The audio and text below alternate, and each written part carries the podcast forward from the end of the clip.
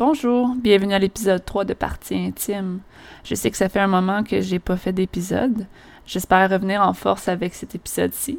Mon invité s'appelle Karine et nous abordons des sujets qui débordent un peu de celui de la sexualité, malgré qu'on en parle quand même. À la base, Partie intime, ça se veut un échange qui permet aux gens d'entendre des vécus différents ou au contraire, se permettre de s'identifier à quelqu'un qui vit peut-être la même réalité que nous. J'espère que vous allez apprécier. La sexualité, c'est tabou, mais d'une façon bizarre. On en parle beaucoup, partout, et pourtant, on continue à se questionner et se demander si on est normal sans vraiment oser poser la question. On a tous nos craintes et nos questionnements, mais ce n'est pas tout le monde qui est assez à l'aise pour parler de ça avec ses amis et comparer les notes.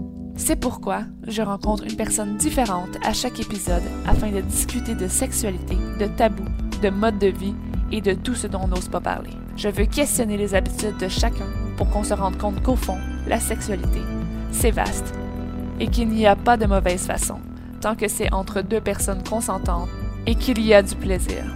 On veut éduquer et la meilleure façon d'éduquer et d'apprendre, c'est d'en parler. Bienvenue sur le podcast Partie intime. Je suis présentement euh, avec mon amie Karine, qui a été assez gentille pour euh, accepter mon euh, d'invitation d'invitation à mon podcast. Tu peux dire allô Karine? Allô Karine.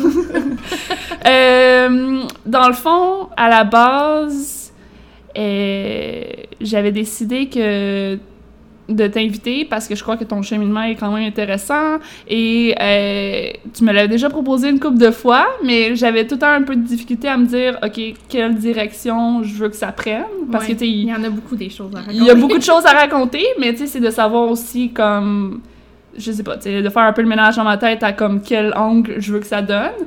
Puis dans le fond, euh, dernièrement, là, quelques mois, et euh, ben en fait, ça fait plus que quelques mois, j'ai eu envie de prendre des photos style boudoir, mais j'aime pas le terme boudoir parce qu'on dirait que c'est tout le temps un peu... Euh, ouais, mais je, je, je, trouve pas d'autres termes non plus. Parce que on dirait que c'est tout le temps un peu... Euh, kitsch, kitsch, genre euh, les, les, photos boudoir. C'est boudoir, c'est peut-être plus des photos... des photos légères. Des photos... des photos qui en montrent un peu. C'est ça. Donc, des photos... J'avais envie de prendre des photos puis j'avais envie que ça soit toi. Puis toi, t'avais envie de prendre ce genre de photos-là, fait que ça a juste bien tombé. Puis quelques mois plus tard, parce que des fois on a de la misère à. J'ai de la misère, du moins, à, à prendre un rendez-vous et faire. Ah, t'es pas la seule, moi aussi! euh, ben, on l'a fait, c'était super le fun. J'ai mm-hmm. aimé ça beaucoup, puis toi aussi, je crois. ben, ça a eu des belles répercussions. J'ai eu des super beaux commentaires, puis on dirait que c'est à partir de cette séance photo-là que ma plus belle progression a, commencé. Ta progression? Ma progression personnelle, vraiment, c'est ces photos-là, ont vraiment amené du bon, puis c'est là que ça a comme... Que, en fait, c'est là que je me suis rendu compte que j'étais encore belle, peu importe tous les changements que j'ai eu dans ma vie. Puis, euh, on focus tellement sur de quoi qu'on a l'air, mais pas de ce qu'on a à l'intérieur, tu sais, qu'est-ce qui est beau à l'intérieur. Puis, quand je voyais les photos après, c'est oui, je voyais à quel point j'étais belle à l'extérieur, mais c'est c'est toute l'énergie qui sortait des photos qui me montrait aussi que, hey, t'en as fait du chemin, puis sois fière de ce que t'es, puis de ce de ce que t'as l'air. C'est comme une célébration de genre. Euh, j'ai surmonté beaucoup d'épreuves et, j'en suis rendue là et je suis fière de mon cheminement, dans le fond. Oui, exactement. Puis c'est aussi de, de, prendre des photos dénudées parce que j'avais pas grand vêtements hein, sur moi. Ça montre aussi. Ça m'empêchait un peu de continuer à me cacher parce que j'étais du genre à me cacher beaucoup parce que j'avais pris beaucoup de poids. Parce que mhm. pour ceux qui ne le savent pas, je suis qui? Je suis un peu enrobée. Je suis euh, une curvy girl, comme on dit, curvy woman. Donc, euh, c'est ça. J'ai une grosse poitrine, j'ai des bourrelets, j'ai des vergetures, euh, j'ai des grosses cuisses, j'ai des varices, j'ai tout ça et je les aime tous. Et c'est ça. dans le fond, ça m'a juste permis de voir que t'es pas juste beau. Tu peux. T'es plus tu peux être plus que beau à l'extérieur, tu peux être beau à l'intérieur. Puis quand que tu te rends compte que tu es beau à l'intérieur, ben ce que tu as l'air à l'extérieur, ça, ça importe peu. OK? Ben oui, mais euh, non, c'était vraiment le fun. Puis les photos ont vraiment. Mais, ouais. En tout cas, moi, j'ai. On dirait que t'es comme la, une des personnes que j'aime le plus prendre en photo. Je sais pas pourquoi. Je suis tout le temps comme fière de prendre en photo parce que, genre, on dirait.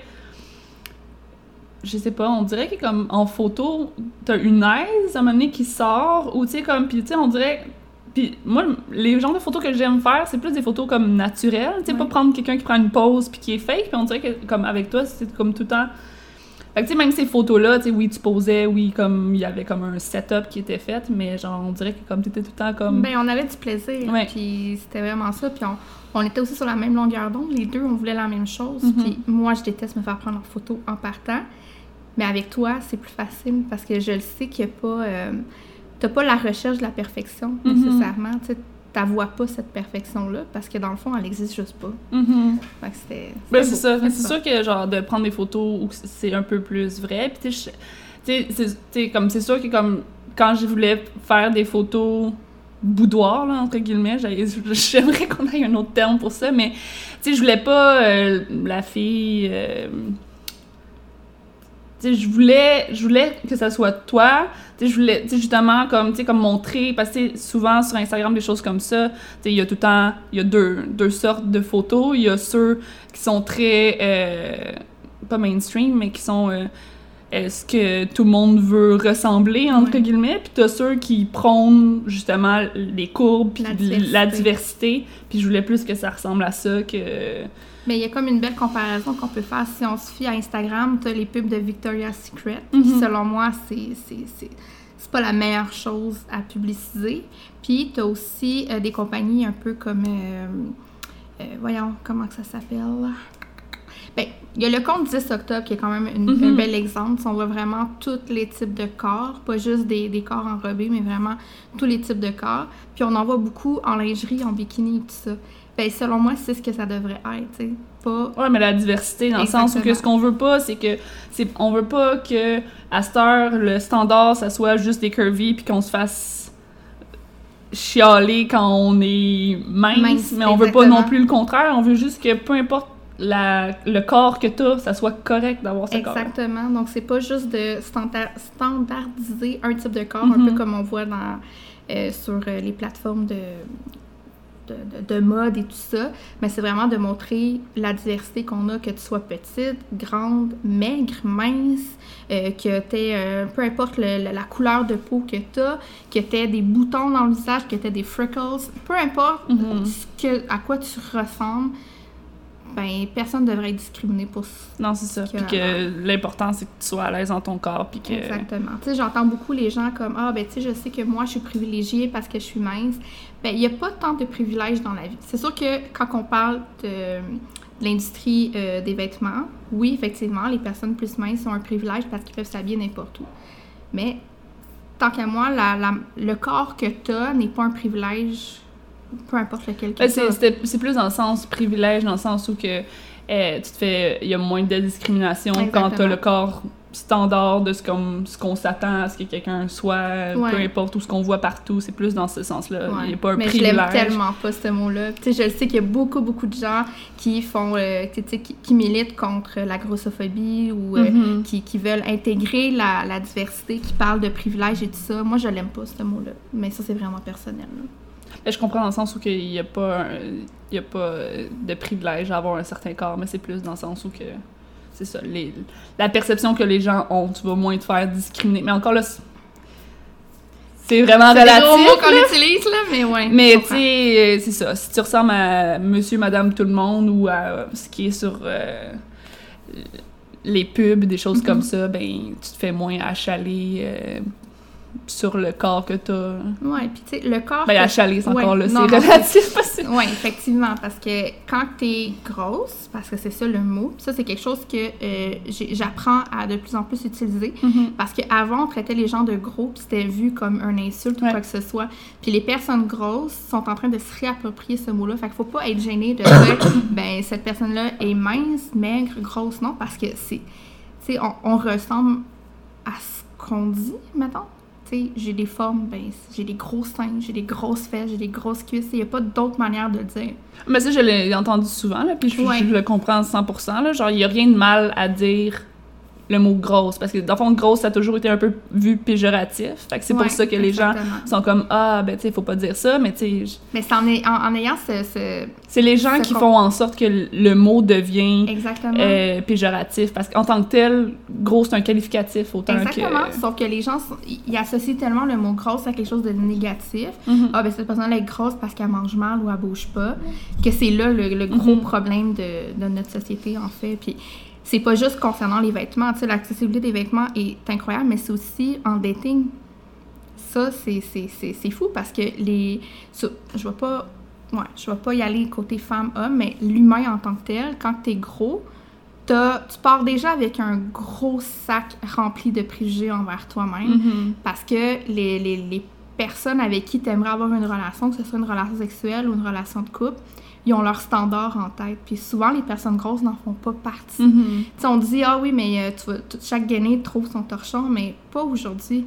Les gens cherchent tellement la perfection, autant dans le mode de vie que côté corporel, que euh, financière ou quoi que ce soit. Tu sais, la personne va vouloir avoir quelqu'un qui a une carrière, qui fait bien de l'argent, euh, qui s'entraîne, qui a un corps parfait, puis euh, qui, qui, qui, qui, a les dents blanches, qui a les dents, euh, les dents droites, qui a pas de maladie mentale. Les gens cherchent la perfection qui n'existe plus. Fait que ça fait en sorte que les gens qui portent des grandes tailles, ben, sont souvent pointés du doigt, puis sont souvent euh, cachés, mettons. Mhm. Fait que ça, ça part de là la grosse, le gros manque de confiance des personnes grosses. Mais parce que c'est ça, les gens, c'est tellement...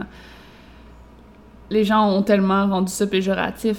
Alors à ce moment-là, c'est sûr que c'est difficile parce que tu, tu te fais dire que tu, tu fites dans le, dans le standard de personne ou que personne va vouloir de toi dans le fond, alors que il y a plein de gens qui, qui sortent avec des gens qui ont tout plein de sortes de, de corps différents, là, puis... euh, mais non, c'est ça. OK. Puis euh, là, tu parlais de ces photos-là qui, dans le fond, ça closait le chapitre un peu de euh, tout le cheminement que tu as fait. J'aimerais ça qu'on parle de ce cheminement-là. Euh, Ben, en fait, en 2017, j'ai fait une grosse dépression, vraiment un gros blackout. Ça a comme été. euh, C'était un peu comme si mon corps décidait de faire un reset complet sur ma personne que j'étais. Euh, J'avais 29 ans, donc euh, c'est quand même tard là, pour euh, décider de recommencer à zéro, mais j'aime dire qu'il n'y a jamais de bon moment non, absolument. pour ça. Puis euh, c'est suite à ça que j'ai eu un diagnostic de trouble de personnalité limite, donc en d'autres termes borderline, c'est plus ça que les gens reconnaissent. Puis ce diagnostic-là m'a sauvé la vie. Parce que moi, toute ma vie, j'ai voulu mourir. J'avais des scénarios dans ma tête juste pour mourir parce que j'avais tout le temps le sentiment qu'il y avait quelque chose de pas normal en Mhm. moi. Puis les gens comprenaient pas. Fait qu'en ayant ce diagnostic-là, c'était comme si on mettait un mot sur toute la douleur que j'accumulais depuis tant d'années. Donc, euh, c'est sûr que ça, ça, ça a été un, un- un gros morceau à avaler. Donc, euh, j'ai été en arrêt de travail quand même euh, assez longtemps. J'étais en couple à ce moment-là. Puis c'est là que j'ai vraiment euh, réalisé qu'il y avait...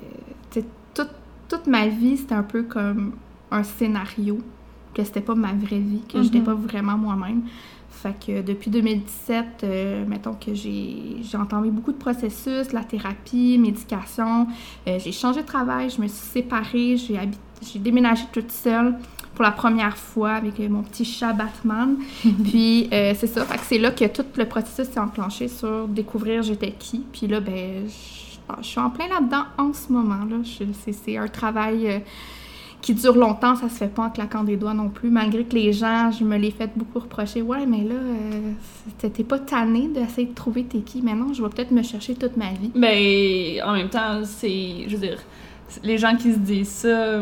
En tout cas, je- moi, je le comprends pas parce que me semble que trouver, quitter, puis d'aller vers un toit qui va encore mieux, c'est un, c'est un travail de toute une vie, dans le fond. Là, Mais fait que si- c'est c'est souvent de faire face à, à des gens qui ne voient, qui ne comprennent pas ce qu'ils voient pas. Puis malheureusement, ce qui se passe dans ta tête, personne ne peut le voir, tu sais. C'est- Mhm. c'est tellement... euh, euh, c'est difficile de faire affaire avec des gens comme ça qui, qui, qui veulent trop comprendre ou qui veulent essayer de trop comprendre, qui veulent que tu leur expliques, mais y des fois, il y a juste pas de mots. Ouais. c'est- souvent ça. Puis le préjugé, euh, il est tout le temps là. Tu sais, j'ai commencé à parler de, de ma maladie mentale dès que j'étais en arrêt de maladie parce que j'en avais besoin. C'était ma manière de, à moi de m'aider parce que j'ai tout le temps été euh, active sur, euh, les, sur les réseaux sociaux. Puis, euh, je voulais pas cacher ce côté-là de moi. Donc, j'ai fait beaucoup de statuts, j'ai fait beaucoup de textes, j'ai fait une série d'impressions qui expliquaient un peu tout, tout, tout ce, ce dans quoi j'ai passé. Mhm. Puis je recevais autant des, bons, des beaux messages de gens qui s'identifiaient à moi, qui me disaient Hey, grâce à toi, je vais aller chercher de l'aide, que des gens qui étaient comme Ouais, mais tu trouves pas que ça n'a pas rapport à ce que tu dis Tu as juste à faire de, de l'exercice ou à faire telle chose, puis tu vas être correct. Tu n'es pas malade dans le fond. Mhm. C'est pas une vraie maladie, tu pas de cancer. Fait que ça, c'est quelque Tu chose. t'es fait dire ça pour Ouais, vrai? je me suis fait dire ça quand même souvent que j'avais pas à me plaindre parce qu'il y avait des gens qui vivaient des choses pires que moi. Mais ça, c'est. En tout cas, moi, j'ai. De un, c'est pas parce que il y a des gens qui vivent autre chose ailleurs qui pourrait être, entre parenthèses, pire que toi, que ce que tu vis est pas encombrant pour toi-même non plus, parce que dans un sens, euh, ça, c'est clairement juste comme ignorer les émotions et l'état de la personne, dans le sens comme, Ouais. ok, mais il y a d'autres gens qui se sentent pire. Ok, mais je me sens quand même pire, on peut-tu en parler? Puis, euh, de deux, j'ai l'impression qu'il y a des gens que leur vie sont comme trop simples, puis que... non, mais tu sais, il y a des gens qui comprennent je juste pas, qui veulent pas comprendre, puis qui ont pas le bagage nécessaire pour comprendre, dans le sens où que leur vie... Tu sais, je veux dire, je, je pense que tout le monde a eu des problèmes dans sa vie, que ça soit à différentes échelles, différents trucs, là. Je- du moins, je- Ben, une grosse peux- peine d'amour, c'est un bon exemple de moment que tu Ben, c'est ça. le plus bas dans ta vie. Je peux pas, je peux pas concevoir qu'il y a des gens qui ont juste vraiment jamais eu de problème dans leur vie, Ouais. mais il y a vraiment des gens qui ont de la difficulté à comprendre ce que toi tu vis.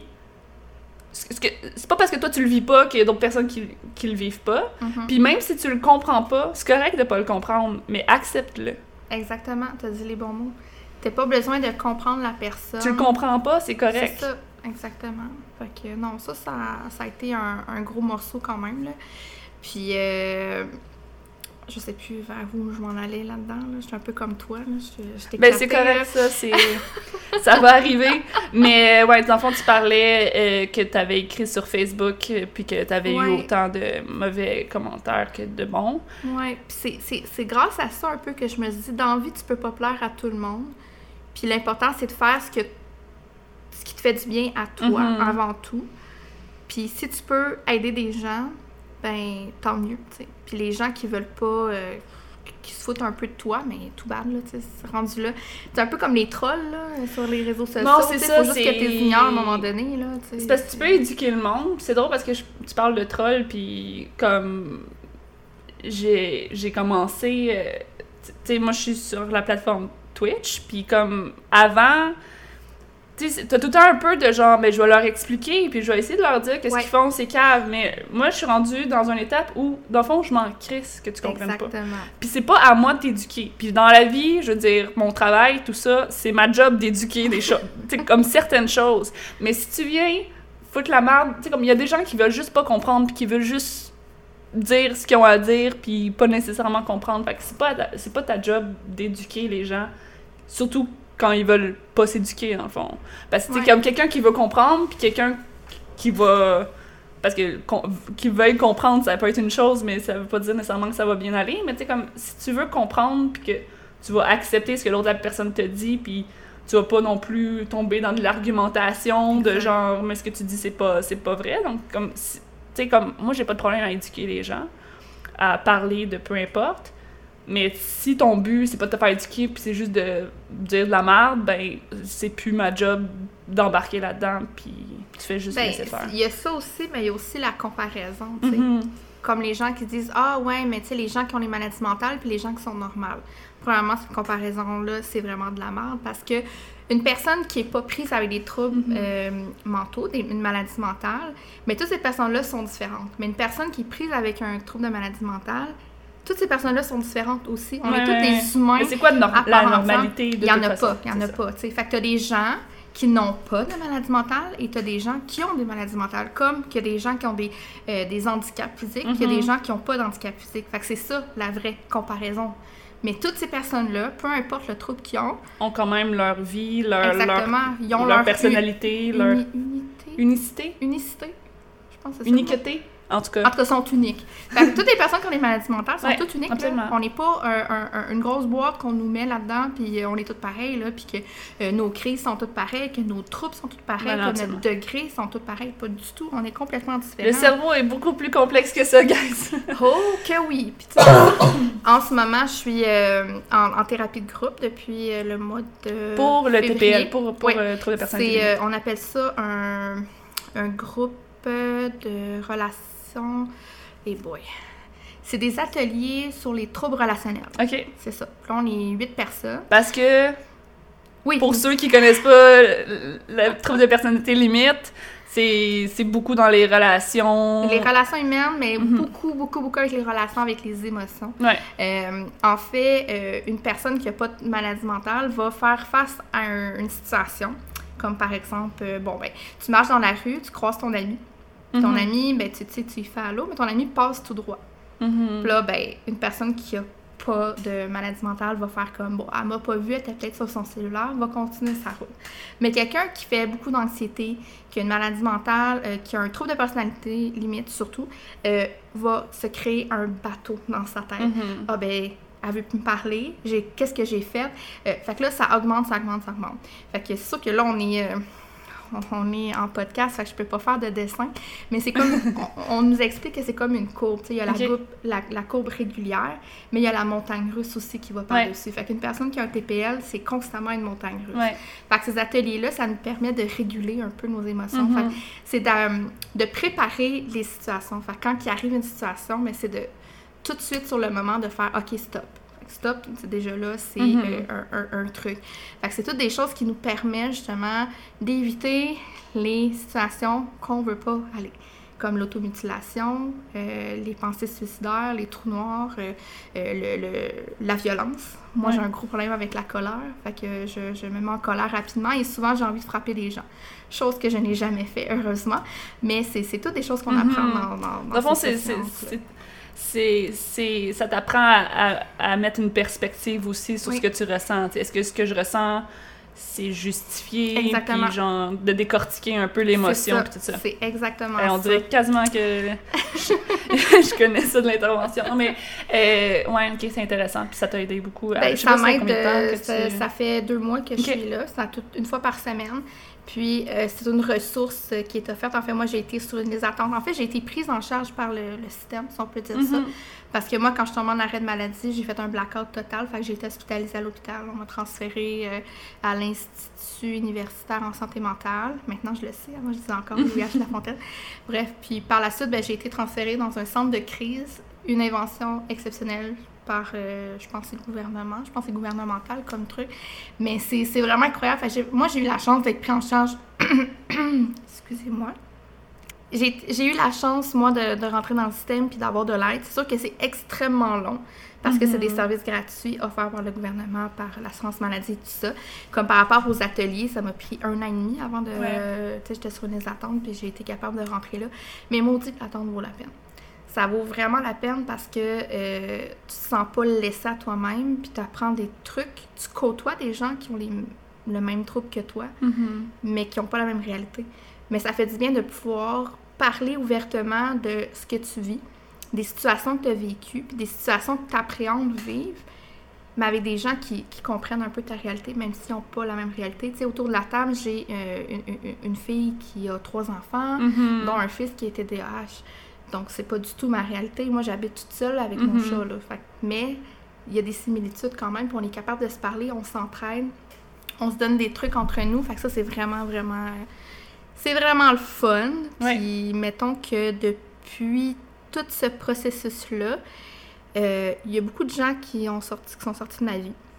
J'ai réalisé qu'il y a beaucoup de choses que je pensais que pour moi, c'était le bonheur, que finalement, c'était c'était artificiel un peu. Ok. Puis il y a beaucoup de choses que pour moi, c'était éphémère. Puis toute ma vie, ça a été un peu ça. J'ai tout le temps été dans des gangs de filles. Euh, J'ai fait la fiesta euh, pendant toute ma vingtaine. J'ai été en couple euh, deux fois dans ma vie. Puis ma première relation de couple, je me rends compte que c'était c'était fake de A à Z. Mais surtout des choses que, en apprenant qui je suis aujourd'hui, je me rends compte que j'étais vraiment pas moi-même Mhm. avant. Fait que tu sais, ça, ça fait beaucoup de choses. Et j'ai réalisé que j'aimais plus le sexe. Hey, on parle de sexe! Mais c'est ça, tu sais, j'ai tellement, je me suis tellement obstinée, j'ai tellement euh, cru que j'aimais euh, certaines relations sexuelles que j'ai eues. C'est ça, parce que, juste comme euh, une parenthèse, là, euh, tu sais, comme, bon, dans les dernières années, depuis qu'on se connaît, pas tant, là, mais, tu sais, tu tu semblais dire que t'avais fait quand même beaucoup d'expériences avant, puis que t'avais avais été un petit peu plus Ouais, non, j'ai de party et tout oui. ça avant, donc euh, qu'est-ce qui... euh, Ben, en fait, si on rentre là-dedans, euh, moi, à 12 ans, j'ai vécu une agression sexuelle. C'est sûr que à ce moment-là, j'ai gardé ça secret. J'en ai parlé pas mal plus mi-vingtaine pour la première fois, mais toute mon adolescence, j'ai évité toutes les situations qui faisaient en sorte que euh, les gars s'intéressaient à moi, euh, le Frenchage, tout, tout, tout ce volet-là. Mhm. Je voulais rien savoir. Fait que je me suis vraiment beaucoup isolée. Euh, à 19 ans, j'ai perdu ma virginité, ma vraie virginité. Puis avec un de mes meilleurs amis, parce que là, ben, je, je voulais, j'étais tannée de comme avoir peur de la chose, Mhm. puis je voulais expérimenter, puis j'entendais mes amis parler de sexe, à quel point c'était bon, puis tout ça. Ben, je me dis, ben moi aussi, je vais essayer, puis je veux réussir à aimer ça moi aussi. Mais euh, c'est ça, fait qu'à partir de ce moment-là, jusqu'à mes 23 ans, quand j'ai rencontré mon premier chum, ben ça a été euh, l'accumulation d'amants et d'amantes. J'ai, euh, disons que j'étais pas mal occupée les soirs, la fin de semaine. Je sortais vraiment beaucoup, surtout l'été 2010, qui a été assez productive, mettons.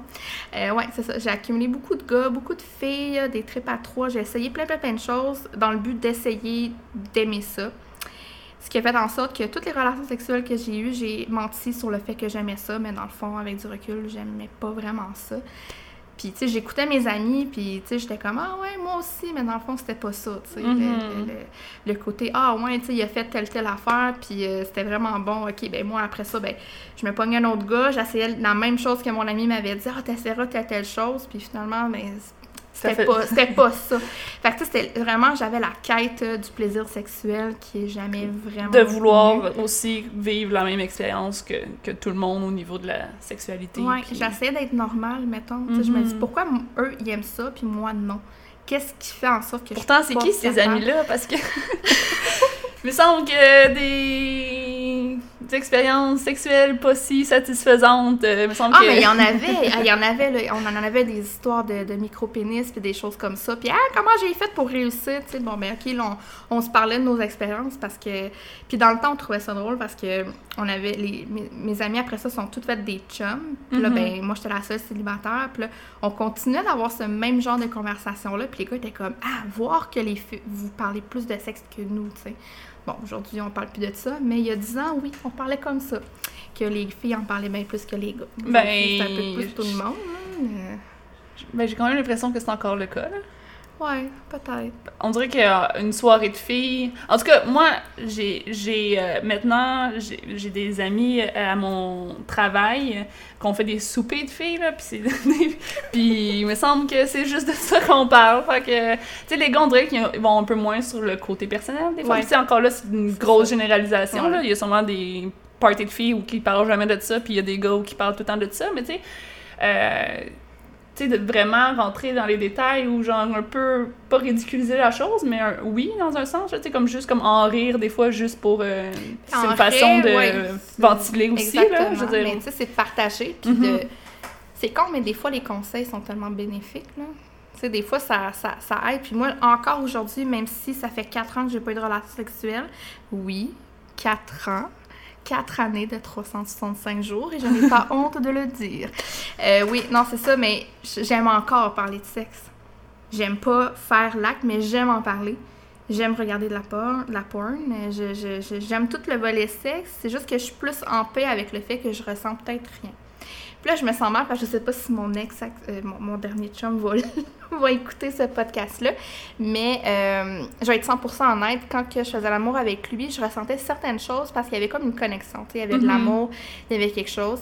Mais rapidement, on s'est comme embarqué dans une routine. Puis ça juste... Ça, ça- c'était mort. De toute façon, si tu réalises que t'as jamais vraiment aimé ça ou que tu vois pas nécessairement l'intérêt euh, Mhm. Autant que les autres, je veux dire, c'est pas un insulte à lui, c'est juste la personne que t'es dans non, sens. c'est- c'était pas de dire que arc c'était mauvais quand on faisait l'amour, non, pas du tout. Tu sais, il y avait quand même quelque chose de beau là-dedans, mais ce que lui ressentait, puis c'était pas ce que moi je ressentais, mettons, là, tu sais. C'était, c'était juste ça, mais je crois que j'ai été bonne actrice toute ma vie. Donc, tant mieux pour toutes les personnes qui sont passées dans mon lit. T'as faké, que... faké l'orgasme souvent ou? Euh, c'est ça que tu dis? Pas mal souvent. Mettons que les seules fois que j'étais capable d'avoir un orgasme, c'est quand moi, je me touchais moi-même. On dirait que si j'avais pas le contrôle, tu sais, je veux pas, à 12 ans, je l'ai perdu complètement le contrôle, mm-hmm. tu sais, j'avais plus le contrôle de mon corps, de tout ce qui se passait sur moi. Fait que je pense que c'est plus ça, c'est que si j'ai pas le contrôle de mon propre plaisir, mais j'en ai juste pas. Mais en même temps, beaucoup de femmes là, vont plus atteindre l'orgasme tout seul qu'en couple. Euh, fait que, ça, c'est pas nécessairement anormal, mais ça veut dire que t'es capable pareil. ah, mais je me masturbe plein de fois, là. C'est ça, mais t'éprouves du plaisir pareil. Fait que c'est pas que t'éprouves pas de plaisir. C'est juste que l'intérêt, peut-être, de l'intimité à deux ou de la sexualité à deux, ben. En même temps, encore là, comme des fois, tu peux passer beaucoup d'années à avoir des relations sexuelles vraiment comme médiocres, puis à un moment donné, tu rencontres quelqu'un, puis genre, tu viens à chaque fois, puis c'est... En tout cas. Ouais, ben, c'est rare qu'on parle de nos listes de nombre de partenaires qu'on a eu. Euh, je vais dire le chiffre. J'ai eu 35 partenaires sexuels de 19 ans à il y a 4 ans. puis euh, ça a été pareil avec toutes, toutes, toutes, ces personnes-là. Fait que, mm-hmm. tu sais avec mon ex, on était ensemble trois ans et demi, puis après un an, on faisait plus l'amour. Puis, tu sais, malgré que sur le coup, je, me plaignais beaucoup de ça, ben je me rends juste compte que on s'aimait quand même, malgré ça. C'était pas tant manquant dans notre couple. Mm-hmm. Euh, mais un couple pas de sexe, encore là, dans notre société, c'est mal vu. Ben là, s'il y a pas de sexe dans votre couple, c'est pas normal. Fait que. Moi, je pense que la normalité, là. non, mais faut, faut que ça soit. Faut vraiment que ça soit de un. Mais encore là, c'est un peu touché parce que tu dis, il faut vraiment que tu te forces d'avoir des relations sexuelles. Je pense mm-hmm. que dans un couple normal, il y a bien des fois où t'es comme ça me tente pas tant, mais bof. Ce qui devrait pas arriver, mais c'est quand même une réalité qui arrive. Puis c'est pas. En tout cas, c'est un autre débat, je veux pas nécessairement marquer là-dedans, mais tu sais, je veux dire, ça arrive. Puis des fois, c'est pas nécessairement c'est juste ça me tente pas, mais quand il va commencer, ça va me tenter, puis au final, genre, peu importe. Mais c'est horrible de penser comme ça. C'est horrible, c'est horrible, effectivement. Mais je pense qu'on a encore quand même des fois la mentalité, même si, tu sais, même moi, là, je travaille en agression sexuelle, mm-hmm. genre, je répète à tout le monde tout le temps que tu devrais jamais te forcer à avoir des. Tu sais, comme, genre, ça devrait tout le temps être deux personnes qui ont envie, mais dans la réalité, comme, tu sais, des fois, je pense qu'on a encore. Puis, tu sais, moi, j'ai quand même ce sentiment. Ben, j'avais, en tout cas, peu importe. Je, je l'ai déjà eu, là, même si c'est pas nécessairement comme actuel, mais tu sais, de. ben, ça va me faire. Tu sais, j'ai pas envie de dire non parce que là, ça va virer en genre, lui, il est il est fâché ou il est triste ou mhm. genre il est frustré. J'ai pas envie de dealer avec ça. Des fois, ben coudon, euh, cinq minutes de zignage, ça va, tu sais, c'est quasiment plus rapide que s'ostiner pendant trois heures sur pourquoi j'ai pas envie ou, tu sais, m'inventer des excuses. Fait que des fois, c'est comme plus simple. Mais pour revenir à ce que je disais, tu sais, la normalité, ça devrait être ce que les deux ont envie. Exactement. Fait que, que ça soit beaucoup, que ça soit moins, comme tant que, tu sais, je veux dire, chaque couple fait leurs propres règles, puis ça, c'est quelque chose que j'ai jamais été nécessairement contre, mais tu sais, comme que je réalise de plus en plus, tu sais, il n'y en a pas de règles de genre de couple. Tant que vous deux, vous êtes en accord avec comment vous voulez vivre votre couple, que ça soit, euh, tu sais, même juste... Euh, voyons, comment tu dis, là, que ça soit euh, juste avec une personne ou un couple mhm. ouvert ou, ou, tu sais, peu importe, là, qu'il n'y ait pas de relation sexuelle, que ça soit, tu sais, peu importe, là, Non, mais c'est ça, puis tu sais, c'est... Dernièrement, là, en fait, depuis le mois de février, là, que je suis dans mes ateliers, tu sais, que je réalise tellement de choses sur moi-même, puis mhm j'ai tellement eu la réputation d'être la fille, la fille cochonne, la mhm. fille avec qui il faut coucher. Tu sais, moi, je travaillais dans un aréna pendant 40 ans. J'étais la seule fille. fait que des joueurs de hockey, des arbitres, euh, tout le monde dans l'univers du hockey, là, mettons que j'avais du choix. C'était comme un buffet. c'était un peu horrible de dire ça de personne, mais c'était quand même ça. Puis euh, j'étais la fille euh, que les gars étaient comme Ah, check, elle est rousse, ça a l'air cochonne, tu sais, j'ai envie de coucher avec cette fille-là. Mais j'avais la réputation justement d'être une fille cochonne. Je me. Je, je, comment je peux dire, je, pas que je me forçais, mais... Mais tu jouais le jeu aussi. Je jouais C'est- le C'est ça jeu. que tu voulais. Tu sais, comme tu essayais d'être cette personne-là aussi à un certain Oui, point parce que tu voulais. Exactement. Pour moi, c'était ça qu'il fallait être. ouais. Une- Mhm. Une fille devait être cochonne, devait se donner, devait avoir envie. Fait que moi, j'ai j'ai- j'ai été à, cette, à la recherche toute ma vie. Mais aujourd'hui, là, un gars qui veut coucher avec moi, et boy, mon gars, euh, ça se peut que tu, tu tombes pas sur ce genre de personne-là. tu sais. Je ne ferai plus semblant de rien. Je vais juste rester moi-même. Puis c'est peut-être pas pour rien que je suis encore toute seule aujourd'hui. Je suis peut-être juste pas prête encore de rencontrer quelqu'un. Mhm. Mais c'est faux que je vais re- re- redevenir la personne que j'étais avant parce que je suis plus du tout cette personne-là. Dans le fond, un peu de, de mettre. euh, voyons. De mettre de côté la personne que t'es ou tes envies à toi pour faire plaisir à l'autre ou pour être ce que tu devrais être, là, dans sais. le fond. Ouais, mais tu sais, j'étais pas moi-même non Mhm. plus. Je me connaissais pas, je me cherchais beaucoup. Puis euh, je, vais, je vais faire un retour un peu avec euh, ma dépression. Tu sais, ce qui a fait en sorte que j'ai éclaté. Tu sais, oui, il y a eu mon agression sexuelle, mais ça a vraiment été un élément déclencheur parce que dans ma tête, je valais rien. Tu sais, je valais absolument rien. Puis à chaque fois que je regardais mon avenir, mais il y en avait pas, tu sais. Fait j'étais comme, bouf, peu importe, anyway, je, je vais finir par me tuer. C'était constamment l'idée de la mort dans ma tête. Fait que j'essayais juste de trouver le moyen de détourner un peu cette pensée-là. Je me... Je me... Comment je peux... Je me banalisais moi-même Mhm. énormément, tu sais, comme quoi que je valais absolument rien. Puis malgré le fait que j'avais l'air de la fille super joyeuse, qui avait tout le temps des projets ou des choses Ouais, comme ouais, ça, ouais. au fin fond, c'était pas ça. Tu sais, on parle beaucoup de la poker face, mais moi, j'ai été ça toute ma vie, mettons. Mais est-ce que aussi, tu parce que je veux dire, je te connais, je te connais tout le temps comme des millions de projets, puis t'es toujours, tu sais, comme t'es quelqu'un qui travaille beaucoup. Est-ce que c'était un moyen également de peut-être aussi pas focuser sur toi que Oui. de t'embarquer dans tous les projets? Exactement. Mhm. Puis ça, c'est une des choses que j'essaie de faire le plus possible, c'est d'avoir du temps juste pour moi, chose que je faisais pas avant, parce que dès que j'étais toute seule avec moi-même, c'était là Les que j'étais... Ah, les idées noires, c'était incroyable. C'était là que je me faisais du mal à moi-même. C'est là que... euh, la majorité du temps que j'avais pas de projet, c'est là que j'essayais de mourir, Mhm. heureusement que j'ai jamais réussi, parce que je serais pas là pour euh, parler euh, du fait qu'il y a encore du beau, là, dans la vie, là.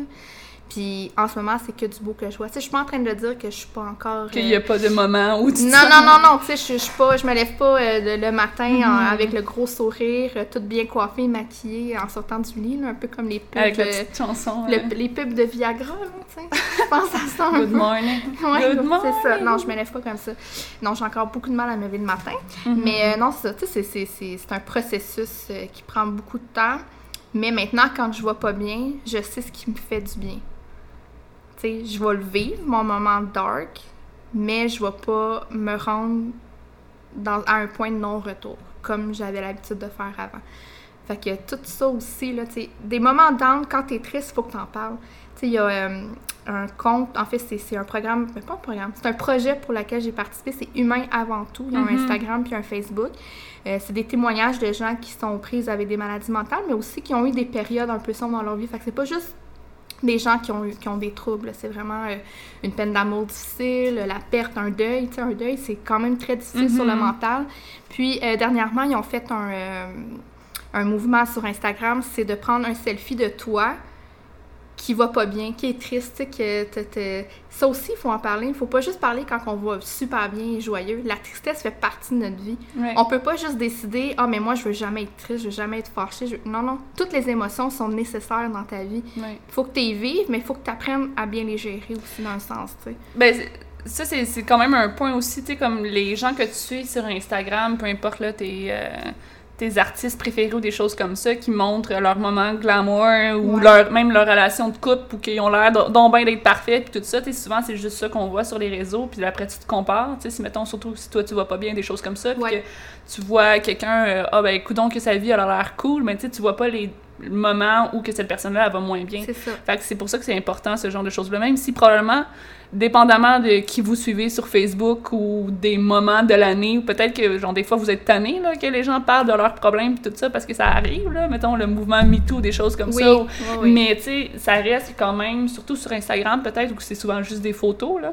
Euh, tu sais, dans le fond, c'est tu te compares avec des gens, mais t'es aucunement au courant de ce qu'ils vivent dans leur quotidien. Là, les photos qu'ils te montrent ou les choses qu'ils décident de poster, ben c'est, les moments où ils décident de les publier. C'est pas, pas leur vie 24 sur C'est 24. c'est pas tout le monde qui est comme ça. Il y a encore, heureusement, des gens qui montrent le beau puis le laid. Ouais, absolument. Ça, c'est vraiment le fun. C'est important, oui. Puis une des choses que moi, je fais de plus en plus, c'est, j'ai beau adorer telle personne, si je vois que, je vais te donner un exemple, une personne, euh, euh, qui, une blogueuse qui est enceinte.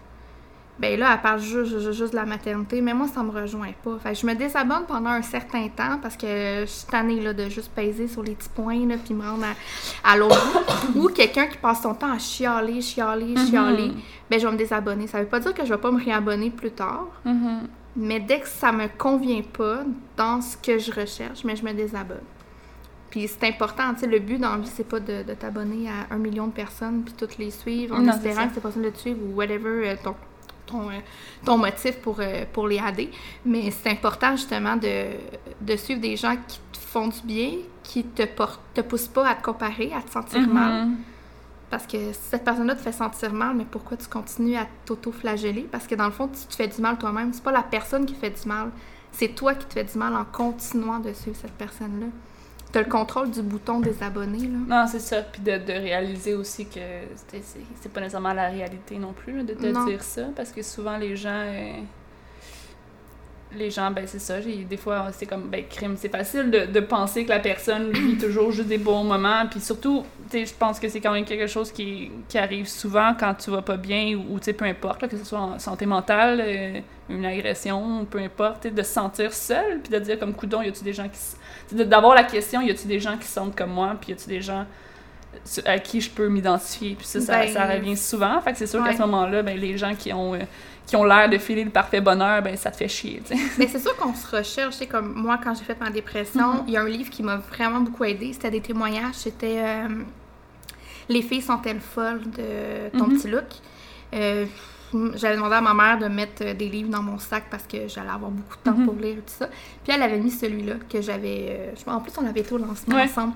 Puis euh, j'ai lu ça là-bas. Puis vu que c'était des témoignages des gens qui ont tous des troubles, Mhm. ben, je me suis vraiment identifiée à ces personnes-là, puis ça m'a vraiment fait du bien à ne pas me sentir seule. Fait que c'est des collectifs comme ça, des comptes qui font du bien, qui montrent les vraies choses, qui font en sorte que des gens qui ont des problèmes peuvent s'identifier puis se rendre compte, ok, genre, je suis normale, Ouais. malgré qu'on n'aime pas ce mot-là. Mais, euh, tu sais, il y a ça aussi, puis il y a l'autre volet aussi, c'est que souvent, quand on vit une épreuve dans notre vie, on veut en savoir plus. Mhm. Comme moi, par rapport à mon agression sexuelle, toute ma vie, j'ai regardé des films qui avaient des viols. J'ai regardé des, euh, des documentaires d'agression sexuelle, des séries d'agression sexuelle. Encore aujourd'hui, je le fais parce qu'on dirait que je, j'étais encore à la recherche de quelque chose. C'est sûr que c'est un processus très long parce que ça fait quelques années que j'en ai parlé de mon agression. Puis avec mon psychiatre, on est en train de, de travailler très très fort euh, là-dessus pour m'aider à, à, progresser dans toute euh, ce- cette situation-là. Mais c'est encore quelque chose de présent que je suis pas capable. Tu sais, MeToo, là, je pense que j'ai lu tous les articles autour de ça, tous les livres qui ont rapport avec ça. On dirait que j'ai besoin de ça dans ma vie, mais je peux pas dire pourquoi. Mhm. Fait que c'est un peu. euh, Ben, je peux comprendre, mais euh, puis je pense que tu serais pas la seule non plus à. Tu sais, des fois, on fait comme crime, là, tu sais, genre. Tu sais, puis il y a eu beaucoup d'émissions, même Unité 9, des choses comme ça. Moi, tu sais, j'ai le j'ai le backlash de Ouais, ce genre de choses-là où que les gens, coudons, tu sais, ils ont regardé cette émission-là, puis ça les a fait. Ben, ça leur a fait revivre leur agression ou ça les a fait sentir mal parce qu'ils ont vécu, ils ont vu des affaires graphiques euh, à télé, puis tu fais comme, mais pourquoi tu regardes ça, tu sais, en mettant... Bon, peut-être que des fois, tu peux pas t'y attendre, là, mais tu sais, là, tu dis que tu recherches un peu, penses-tu que c'est... Parce que de s'identifier sur... euh, Non, je pense que j'essaie de comprendre. Tu sais, j'essaie de comprendre euh, comment on doit réagir, ou- le Mhm. contexte, pourquoi une personne fait ça. Ouais. Euh, tout, tout ce côté-là, puis je, je vais juste plugger une chose. Dr. Mhm. saison 15, épisode 19, à regarder absolument. C'est dans toute ma vie, de tout ce que j'ai pu regarder en lien avec les agressions sexuelles, c'est la première fois que je tombais sur un épisode qu'on voit euh, une victime de viol de A à Z, ce à quoi elle doit passer à l'hôpital, tout le processus. Puis, avec tout le mouvement MeToo, du fait de Ah, ben, euh, elle ment-tu, elle ment pas, ok, bon, ben, la personne, elle va en cours, finalement, il, sais, il est pas accusé parce qu'il y a faute de preuves et tout ça. Mais je trouve que cet épisode-là, ça montre toute l'angoisse qu'une personne euh, vit après une agression sexuelle. Puis après ça, on, on, critique beaucoup, en tout cas, je dis pas on, je vais pas dire on parce qu'on on, s'inclut pas là-dedans, mais la société critique beaucoup les victimes de viol de pas porter plainte ou de pas euh, ben, faire le, des la choses. victime parfaite, là, Ouais, de la- reprocher de pas être la victime parfaite. Exactement. Mais voir cet épisode-là, ça prouve. tu sais. Moi, j'ai jamais euh, dénoncé euh, mes agresseurs, puis je le regrette pas aujourd'hui. Ouais. Ben, tu sais, juste en lien avec ça, moi, dans le cadre de mon travail, euh, de un, tu sais, ben, tu sais, souvent, là, les gens viennent avec un sentiment de culpabilité. C'est de ma faute. J'ai, je dois avoir fait quelque Exact. chose pour que cette personne-là croit qu'il avait le droit de faire ça. Mhm. Peu importe, il y a beaucoup de culpabilité. Puis, tu sais, une des premières choses, c'est, bon, ben, c'est pas de ta faute. C'est cette personne-là qui a décidé de faire ça. Puis, c'est cette personne-là, tu sais, comme. Fait qu'il y a beaucoup de questions de, culpabili- de de culpabilité. Puis, tu sais, c'est pas à toi d'être la victime parfaite, de réagir parfaitement à ce qui arrive, euh, de faire exactement tout ce qu'il faut. Puis, tu sais, souvent, même genre en procédure judiciaire, ben, tu sais, toute la faute revient à la victime. Toute la faute dans le sens. euh, tout le, Le fardeau. le fardeau de la. Ouais. Oui, le fardeau, c'est ça le mot que je cherchais, revient à la victime, tu sais, dans le fond, dans un sens. Puis, euh, tu sais, c'est souvent ça. Ben, tu sais, c'est pas à toi. Tu sais, puis on n'est pas. Ben, je dis qu'on n'est pas euh, conditionné à pouvoir réagir parfaitement à ça, mais même si on le serait, là, même si on aurait des cours de comment être la victime parfaite, tu le sais pas qu'est-ce comment tu vas réagir par rapport à ça. C'est, chaque histoire est différente. c'est instinctif, dans le fond, le fight or flight, là, dans le sens où, comme, dans, un, dans une situation de crise, peu importe que ce soit une agression ou peu importe quoi d'autre, Mhm. ton corps réagit de la façon qu'il réagit, puis tu peux rien faire par rapport à ça, là. Mais souvent, tu as le, le- le réflexe de vouloir te protéger, mais de protéger les gens autour de toi. Mhm. Puis, tu sais, je disais tantôt que je regrette pas de ne pas les avoir dénoncés. Euh, je suis pas en train de dire qu'il faut pas dénoncer. Au contraire, Mhm. si, si ça vous arrive ou si ça vous est arrivé euh, plusieurs années, go. C'est juste que moi, je connais pas. Je connaissais pas son nom. Euh, je connais pas leur nom. Je connais pas euh, qui Mhm. c'est qui ces personnes-là. Fait que moi, d'aller au poste de police puis dénoncer, ça, ça vaut pas la peine. Puis même à cette période-là, euh, je pense pas que j'aurais été assez forte pour traverser tout ça aussi. Ben c'est ça, nous on dit souvent, tu sais, parce que les gens, ou- surtout les proches des fois, là, tu sais, ah, euh, j'essaie de faire dire de porter plainte. Les gens Ouais. sont forts, surtout quand c'est pas toi qui l'as vécu, de comme ça. tu devrais faire telle affaire, tu devrais faire telle affaire. Nous c'est tout le temps, ben qu'est-ce que tu as envie de faire? Qu'est-ce qui va faire en sorte qu'au final, la- ce qui t'est arrivé, la situation qui t'est arrivée, ben tu vas t'en sortir puis tu vas te sentir mieux par rapport à ça. Si c'est de porter plainte puis tu penses que ça va être bénéfique pour toi, ben go. Si c'est pas de porter plainte puis c'est totalement de faire autre chose, ben le plus important là-dedans c'est toi, c'est toi qui l'as vécu, c'est à toi de Il faut être prêt, là, parce Mhm. que c'est une charge mentale incroyable. c'est de la job. C'est immense. ça va pas nécessairement dire que cette personne-là va se ramasser en prison, ça va Non. pas nécessairement dire fait que tu sais c'est- de penser à tout ça aussi. Mais si quelqu'un veut le faire, dans le fond c'est vraiment qu'est-ce que toi tu veux faire? Tu veux- si tu veux porter plainte, puis je peux comprendre que ça serait dans un monde idéal, tous les méchants iraient en prison, euh, toutes les gens qui vivraient quoi que ce soit feraient en sorte que comme tout le monde irait en prison puis il y aurait plus de méchants, mais comme dans la réalité, c'est plus dur que ça puis c'est plus lourd que ça. ça. Mhm. Puis, OK, avec le mouvement MeToo, moi, j'ai vraiment remarqué une ouverture différente. Il y a encore énormément de progrès à faire, mais euh, j'ai l'impression qu'on est, en tant que victime, on est un petit peu plus entendu. Mhm. Comme je dis, il y a On en parle, c'est Ouais, genre on la- en parle La problématique là. Puis j'ai l'impression que euh, les, les personnes, euh, dans le fond, les, les policiers, je sais pas si c'est des enquêteurs ou quoi que ce soit, là, euh, qui travaillent euh, aux agressions sexuelles, je pense qu'ils sont de plus en plus outillés Mhm. ou sont en train de le faire pour être en mesure de vraiment bien épauler les victimes. Puis Ouais. notre système judiciaire va peut-être commencer à s'adapter aussi à la, la réalité. Mais je pense qu'il faut pas perdre espoir. Puis le mouvement MeToo, ça a été que bénéfique. Mhm. Ben, c'est sûr que dans les dernières années, ça devient vraiment comme. C'est vraiment la problématique, entre guillemets, là, que, que comme les gens ont mis de l'avant. Fait que là, tu sais, ah, tout d'un coup, euh, il y a des fonds débloqués au gouvernement pour euh, les euh, organismes qui travaillent en agression sexuelle parce que maintenant on en parle, fait que ah, Ouais. maintenant ça existe. Fait que, tu sais, il y y y a des développements, ce qui est super bien par rapport à la police et tout ça.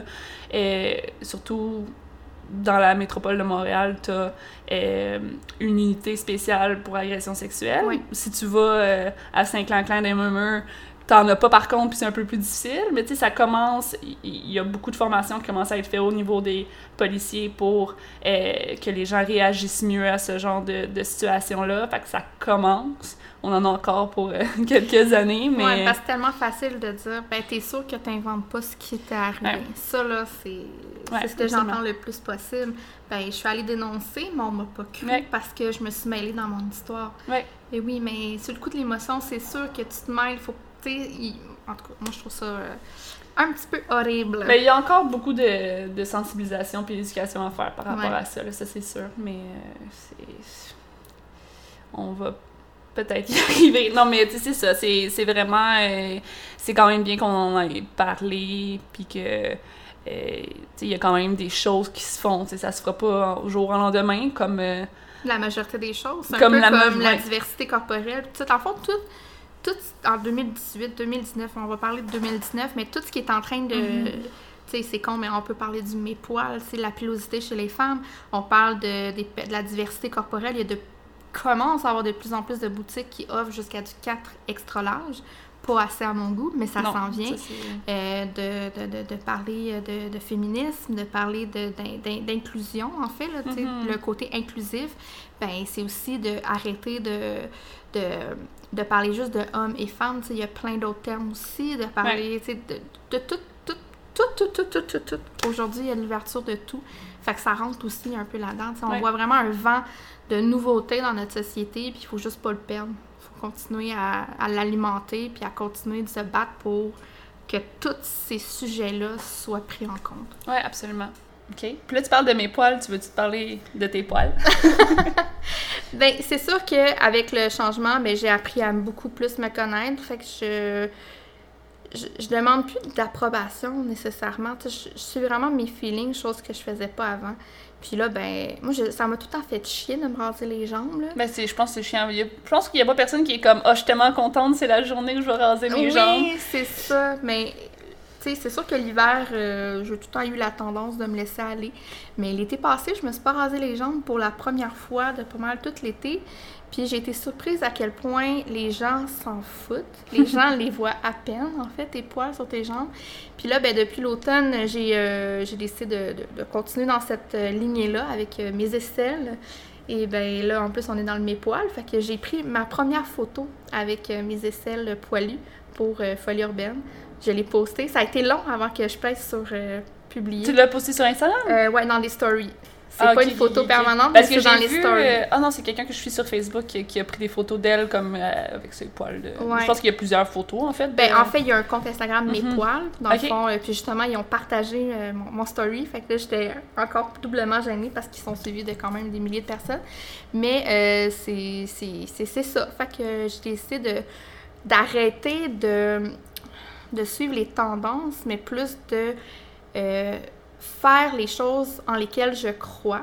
Puis je trouve que euh, Mes Poils, c'est un mouvement qui est tout à fait légitime Mhm. pourquoi les hommes devraient avoir une barbe, mais pas les femmes et tout ça. On est rendu dans, dans le volet égalité. Je ne vais pas rentrer dans, dans tous mes discours féministes ou quoi que ce soit, mais on parle On d'égalité. est, on est, on est Ouais. déjà rendu Ouais, là.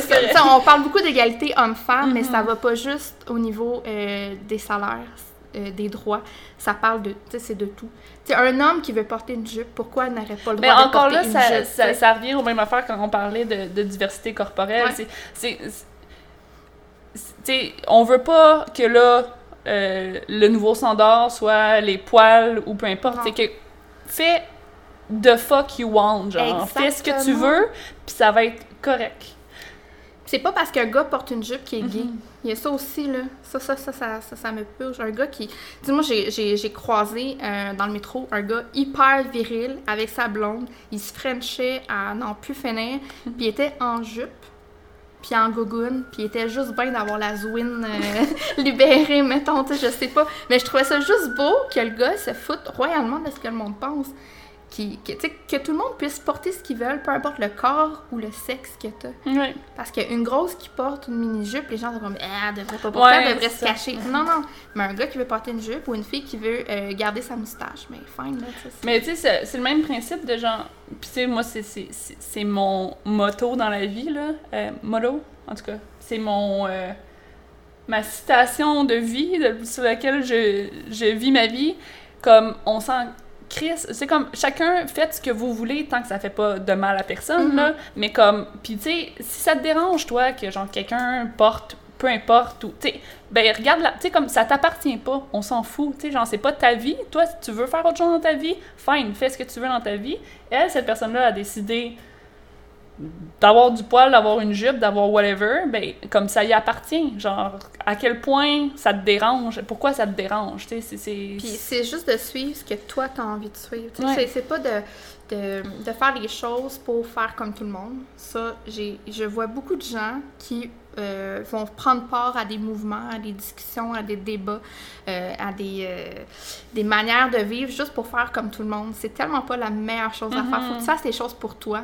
Faut Ouais. que tu le sentes au plus profond de toi que c'est ce que tu as envie de faire. C'est un peu comme le, le végétarisme. Il y a tellement de gens qui se proclament végé juste parce que c'est la mode d'être végé puis de manger de viande. Non, non. Il faut que tu le fasses vraiment parce que tu crois en ce que tu décides de faire. ouais En tout cas, moi, je mange plus de viande terrestre, mais je mange encore terrestre c'est pas oui. qui viennent d'une autre planète non, mais j'ai vu ça parce que moi, dans le fond, je disais non, non, mais je suis pas végé, je suis pas une vraie végétarienne parce que je mange encore des fruits de mer puis du poisson. mais il y a un terme que je me souviens plus c'est quoi, mais il y a le avant végé. T'as les vé- t'as des gens qui mangent pas de viande terrestre, mais qui mangent comme le poulet les animaux tout ça mais Ouais, qui qui mangent, des des produits de la poissons mer. tout ça. Exactement, Ok, ok, ok. fromage et tout ça. T'as les végétariens qui mangent ni les produits de la mer, ni les produits Mhm. terrestres, mais qui vont manger quand même euh, les produits dérivés des produits de- dérivés des animaux. lait, T'as le le végé- végétalisme. Qui- Végétalisme, c'est Mhm. juste des, euh, c'est, juste dans le, dans le fait, dans, dans ce que tu manges. Puis t'as le vegan, qui lui, c'est pas juste dans ce qu'il mange, mais c'est dans son mode de vie. Fait les va produits, porter- pas ouais, cuir, pas les Ouais, Exactement. Fait que, tu sais, j'ai vraiment découvert tout Ouais. ça, puis je m'intéresse de plus en plus. Mais tu sais, je le fais vraiment pour moi, là. C'est pas euh, pour suivre une, une volée. Tu sais, j'ai un volet éthique qui est la planète. Mhm. Il y a le volet écologique et tout ça. Fait que c'est ça. Je me découvre de plus en plus. Par rapport au poids, je voudrais peut-être rajouter quelque chose. Euh, quand j'étais plus jeune, tu sais, avant d'avoir mon premier copain, whatever, puis ça, ça vient un peu englober tout ce qu'on a parlé depuis Oui. le début, les poils pubiens, là. Maudit que genre, ça me stressait. Qu'est-ce que c'est qu'on est supposé de faire avec ça? Puis je me souviens d'avoir déjà demandé. Moi, j'ai toujours été du genre à demander à mes amis hein, comment ça fonctionnait la vie puis la sexualité. Là. Je le fais encore de nos jours pour des, pour des choses, tu sais. Fait que, tu sais, j'étais comme, mais là, euh, vous autres, le poil, vous allez faire quoi quand vous allez avoir un premier copain? Puis c'est pas comme on fait quoi dans la vie, même pas de copain. C'était genre, quand je vais être tout nu pour la première fois devant quelqu'un, là, qu'est-ce que, genre, il serait supposé s'attendre à voir? Ben, de voir quelqu'un qui assume ses poids. Ben, c'est ça. Mais tu sais, dans le temps, on s'entend, j'avais- j'avais 14 ans, mettons. Fait que pendant longtemps, je me suis rasée complètement. oui. Puis, puis tu sais, il y avait. Puis là, il y a eu un moment donné où c'était. euh, euh, shameful, euh, c'était honteux. Non mais, Ah. non, mais c'était honteux de pas avoir de poils parce que là, et donc que tu ressemblais à un enfant, puis qu'il y avait toute le- la. L'hypersexualisation autour de ça. Puis, fait que pendant un moment, j'étais comme, OK, mais là, finalement, je suis supposée de faire quoi avec mon poil? Toute ma vie, ça a été, qu'est-ce que je fais avec ce poil-là? Puis, euh, depuis deux ans, peu importe euh, le style de coiffure que j'ai décidé de porter maintenant, je me suis dit une chose. De un, j'ai du poil dans la vie, je, je, je nais avec du poil, donc je devrais pas me sentir autant mal si, mettons, peu importe, j'ai une repousse ou, tu sais, j'ai j'ai quelques poils, parce que c'est normal. Mhm. Fait en tant que tel, je devrais assumer ça. Puis également, si tu as envie de te raser complètement, là, Tu le ben, fais pour toi. tu le fais, puis tu ressembles pas plus à un enfant pour autant. Non, mais parce des- que ce qui fait de toi une femme, c'est pas juste le poil que t'as dans le there, c'est genre, euh, ben, de un, ton âge, euh, de deux, euh, tu t'as des seins, t'as ouais. des formes, tout ça. Fait que, tu sais, c'est pas de non plus shamer les gens qui se rasent au complet. ah, que, ah, que donc euh, ils veulent ressembler à un enfant. Parce que moi, j'ai jamais fait ça pour ressembler à un enfant. J'ai fait ça parce qu'il y avait du poil puis ça me dérangeait ou que je Ben, pensais que ça, allait me déranger. Si tu te rases au complet, il faut que tu le fasses pour toi. Tu sais, moi, il y a des gens autour de moi qui n'aiment juste vraiment pas avoir du, du poil. C'est pas parce qu'ils sentent la pression de leur partenaire Mhm. sexuel, non, pas du tout. C'est juste qu'ils aiment pas le poil. Donc, ils se rasent au complet. Mais il y a aussi le fait que tu peux pas. euh, tu sais, comme moi, mes partenaires, ça me dérangeait pas qu'il y ait du poil. Ben, si eux m'avaient jamais dit, dérangé mais c'est ça. Tu sais, exemple, tu couches avec un gars, puis euh, il y a le pénis poilu. Mais si ça te dérange pas, ben, il faut pas non plus que tu sentes la pression que si lui, ça le dérange. À un moment donné, c'est Ouais. donnant-donnant également. Mais c'est aussi de juste l'assumer et d'avoir confiance en toi. Si, sais, si, exemple, là, euh, t'arrives dans un one night, puis le gars, il découvre que hey, t'as une pas pire touffe. Ben, c'est pas genre comme, non, je m'excuse, je savais pas que t'aimais pas ça. Non, faut que tu l'assumes. Regarde, moi, je suis comme ça. Si t'aimes pas ça, ben, garde, euh, ciao, m'en va, tu sais. Mais c'est drôle parce que, euh, tu sais, c'est vraiment comme une question, même récemment, j'ai probablement encore demandé à mes amis, genre, toi, comment tu fais ça? Euh, t'as- C'est quoi, à quoi ça ressemble dans, dans? Parce que ça a toujours été comme quelque chose qui me questionnait Ouais. beaucoup. Puis, tu sais, deux histoires dans ma vie. De un, quand j'étais encore au secondaire, il y a un gars qui parlait pas de moi, là, qui parlait de, whatever, qui parlait d'une fille qui était allée dans un one night, puis que, oh, qu'elle était poilue, puis qui avait dit, il y a un rasoir dans la salle de bain, va te raser. Fait ça, ça m'avait marqué parce que j'étais comme, ok, faut être rasé. Puis, également, euh, une ancienne relation, on le salue, que euh, un moment donné, il était comme Ah, tu t'es rasé. Puis j'étais comme Ben voyons, je suis toujours rasé. Était comme Ben t'étais un peu dû. Puis là, j'étais comme Mon tabarnak, trois jours de repousse de poils. Excuse-moi, de un, genre, je me promène entre chez vous puis chez nous. Genre, faut tout le temps que je sois parfaite. Alors que Puis probablement. lui, est-ce qu'il se rasait? Je sais pas si lui se rasait, mais tu sais, je veux dire. Mais c'est aussi toutes les, euh, les, les blagues, genre, ah, forêt amazonienne, Mhm. genre la grosse touffe, ah, t'as un afro. Tu sais, il y a ça aussi qui aide pas, mais je pense qu'aujourd'hui, c'est de, de On moins en moins pire. Mais tu sais, faut pas exiger de son partenaire.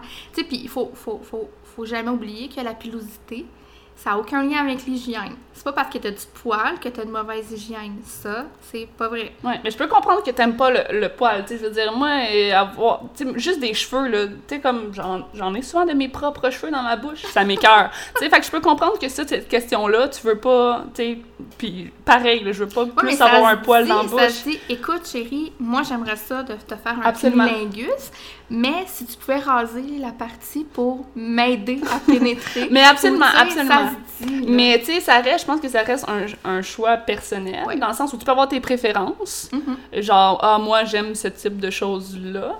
Mais tu sais, du point que arc et caca dégueulasse, Exactement. si quelqu'un a pas. Ça, c'est con. Puis, à- cette personne-là, quand elle m'avait dit ça, ça m'avait tellement insulté parce que j'étais comme, je me rase. Puis là, ah, j'étais due à cause, tu sais, comme, ça doit être catastrophique, toi, si tu vois un poil trop long, parce qu'on s'entend que tu te repousses ou peu importe.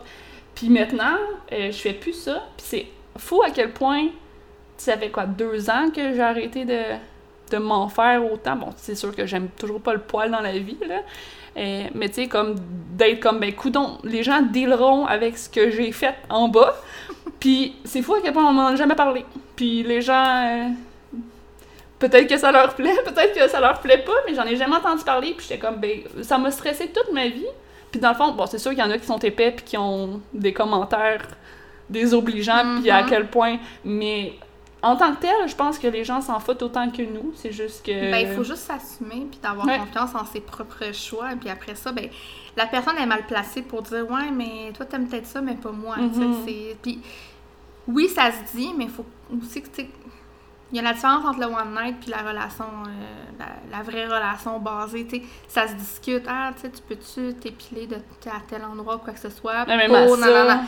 Ben, tu sais, ça se dit. Ouais. T'es pas obligé. Il faut pas que tu sentes la pression Absolument. que parce que ton partenaire te dit, ben, tu sais, tu peux-tu au moins euh, raser tes lèvres parce que je, quand je te mange, ben, j'aime pas avoir du poil dans la bouche, tu sais. Moi, Non, non, pour vrai, ça, si mon partenaire me disait ça, je serais comme, ah, t'es vraiment cute. À place de arc caca va te raser. Ouais, c'est, tu sais, c'est ouais. comme, tu peux-tu faire ça pour que moi je te donne du plaisir, Ouais. tu sais, je sais pas, je trouve ça quand même, euh, tout est dans la communication. Ouais, non, c'est ça. Puis c'est fou à quel point, tu sais, comme je pensais, ça me stressait. Tu sais, la première fois que j'ai fait une coupe différente, là, tu sais, et que j'étais comme, mais tu sais, ça va être gênant, là, à quel point c'est gênant, puis à quel point à cette heure, j'oublie, là. Mhm. Tellement- Tu sais, comme, j'ai d'autres choses à penser que, genre, l'état de mon pubis, là. Mhm. Surtout quand deux personnes sont tout nues, là, je... Tu sais. il y a déjà assez de choses qui se passent sans que. c'est même souvent, juste honnêtement, mon partenaire, je pourrais, tu sais, souvent, je sais même pas euh, s'il y a du poil ou pas. Tu tu m'as demandé, lui, il était comment? Pour vrai, souvent, je m'en rappelle pas. J'ai jamais. Mais ça se peut que ton partenaire soit la même chose aussi. Tu sais, tu disais que... J'ai l'impression ah, qu'on l'impression- plus pour les femmes. Mais moi, j'ai jamais. peut-être. Peut-être que non non plus. Mais tu sais, moi, j'ai toujours. ben, c'est vrai que tu me suis toujours posé la question, fait peut-être, mais tu sais, je, je me suis jamais posé la question est-ce que ton chum est poilu? Est-ce que ton chum s'est rasé? Pour vrai, Ben, je le sais pas. T'es la preuve, tout ce que tu viens de dire, qu'on se met tellement une pression Mhm. incroyable sur ce qu'on ce qu'on dégage, sur ce qu'on a l'air. Ouais. On, on veut tellement dégager quelque chose de, de bien, puis on veut tellement que les gens nous apprécient qu'on met te- on se met tellement de la pression sur ce, ce qu'on dégage, puis de quoi qu'on a C'est une question de standard aussi. Moi, je me suis toujours demandé qu'est-ce que les autres faisaient, qu'est-ce, comment, comment les autres sont supposés Ben, déjà d'être pour une- être pareil? Ouais, T'as déjà vu une pub de sous-vêtements avec du poil qui dépasse? Non. Bon, il y a ça aussi. Mais il y a ça aussi, mais ça, ça m'indique pas pareil qu'est-ce que, de quoi De ça quoi a ça l'air. a l'air? Il y en a Que- de, il y en a quelle, pas? de quelle forme c'est? Puis tu sais, je veux dire, Mhm. Il y a une chose au moins que j'ai toujours appris, de pas nécessairement fi- fier au porno. Fait que je sais comment leur poil dans le porno c'est, mais genre le porno c'est pas la réalité, ça je le savais. Fait que moi ce que je veux savoir c'est monsieur et madame tout le monde. ouais, une des choses Ouais. que le porno est très positif, c'est de montrer que tous les pénis et tous les vagins sont différents. Ouais, Faut pas encore juger. là, Faut ok. pas juger. Mais ouais, je trouve quand même que les vagins puis les pénis dans les films porno, la plupart du temps, se ressemblent. Ça dépend peut-être Oui, du porno que tu Ça, regardes aussi. ça dépend, là. là, mais tu sais, parce que moi, je me souviens d'un scandale Ça sur les réseaux sociaux. les lèvres Ouais. ou... euh, Mais tu sais, je me souviens, il y avait une fille, une, euh, une blogueuse qui avait mis une photo d'elle en sous-vêtements, puis on voyait qu'elle avait des, des quand même très grosses lèvres. Donc, on- il y a des gens qui étaient comme Ah, t'as une paire de couilles ou quoi que ce soit. Puis cette personne, elle a vraiment bien. Je pense que c'était Jade Lavoie. Je me souviens pas si c'était elle, une influenceur. là. Ouais, je sais c'est qui? Puis- On la salue. Je sais Ouais. c'est pas toi, on est désolé. Ouais, mais en tout cas, j'avais vraiment aimé euh, sa réponse parce que elle a juste montré à quel point tous les vagins étaient différents. Puis que oui, Mhm. elle a des grosses lèvres, mais elle est faite comme ça. Puis moi, le porno que je regarde souvent, c'est des, des, des lèvres différentes. Il y en a qui en ont pas du tout, il y en a qui en ont, il y en a qui en ont des gros, il y en a, tu sais. euh, Parce que, comme dans la vraie vie, dans le fond. ben, c'est ça. Tu sais, c'est- c'est pas parce que tu couches avec une fille que le vagin il est pareil. C'est- faut pas non plus que tu fasses comme Ah, t'as donc bien des grosses lèvres, c'est bien bizarre. non, toi, t'as peut-être un pénis bizarre qui est curvé ou whatever, tu sais. Tout le monde est pas différent. bizarre, différent. Différent. Tout le monde ça. est différent, de toute C'est façon. ça, ouais, pas C'est- bizarre. Faut pas dire bizarre. Mais tout le monde est différent. Ouais, De la tête au vagin. jusqu'au pied. Jusqu'au pied. Ça arrête au vagin, c'est... Ouais. Ok, bon ben là, je pense qu'il va falloir arrêter là, parce que... Le temps. Le temps file, c'est toujours le même problème. Je peux-tu faire une clôture? Absolument, une clôture Reste- ça. Ben, soyez vous-même, aimez-vous comme vous êtes, puis faites des choses qui vous font du bien. Yay! Ok, merci! Bye!